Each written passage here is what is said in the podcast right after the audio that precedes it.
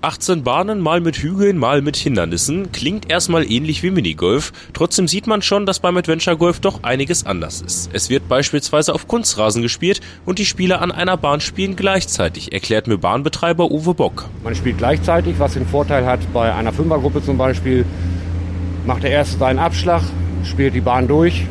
Wenn er es nicht so wirklich drauf hat, dann dauert das ewig und die anderen vier warten.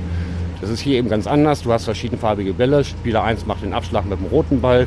Spieler 2 macht auch den Abschlag mit dem blauen Ball beispielsweise. Spieler 3 gelb und so weiter. Mein Besuch ist etwas schlecht getypt, denn währenddessen fängt es an zu regnen. Auch deshalb ist an diesem Tag nicht so viel am Stephans los, aber die Adventure Golf Anlage wird bei passendem Wetter gut angenommen, sagt Bock. Die Rückmeldung ist, ja, was soll ich sagen, super. Das Konzept, was wir geplant haben, dass die Leute spielen, nebenbei was verzehren und hinterher vielleicht noch eine Runde spielen, geht voll auf. Wer ein paar Bahnen absolviert hat, erkennt auch ein bestimmtes Muster. Die Hindernisse sind alle in einem ähnlichen Stil gehalten. Die Hindernisse sind dadurch entstanden bei uns, weil wir uns das Thema Western Style so ein bisschen auf die Fahnen geschrieben haben. Ganz einfach, weil es gut hier in die Gegend passt. Es passt zu den Bäumen. Du kannst eigentlich alles auf die Anlage bringen. Alles, was Altholz ist zum Beispiel, ist Western Style. So, eine alte Jeans, ein paar ausgegossene Betonstiefel, Western Style. Demnächst kommt noch ein kleines Zelt neben die Kutsche. Du, du bist sehr variabel, was die Dekoration angeht.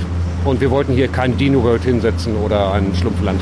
Und das haben die beiden Betreiber mit Unterstützung in etwa sechs Monaten aufgebaut. Mittlerweile kann man schon seit gut einem Monat spielen. Die Idee ist Stefan Pechmann und Uwe Bock während eines Urlaubs gekommen.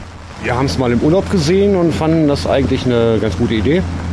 Und es ist mal was anderes. Es ist nicht eine platte Betonbahn, du hast Steilkurven drin, du hast ja, Hindernisse in Form von Fässern oder ich habe Hufeisen auf die Anlage gelegt. Es fügt sich einfach schöner in die Landschaft ein, als wenn du jetzt so eine Betonbahn hast und du bist freier in der Gestaltung. Und das Spielen ist was ganz anderes, ganz andere Spielregeln, das macht einfach mehr Spaß. In den kommenden Wochen soll die Bahn dann auch nochmal offiziell eröffnet werden. Gespielt werden kann aber schon in der Woche außer Mittwochs ab 15 Uhr und am Wochenende ab 13 Uhr.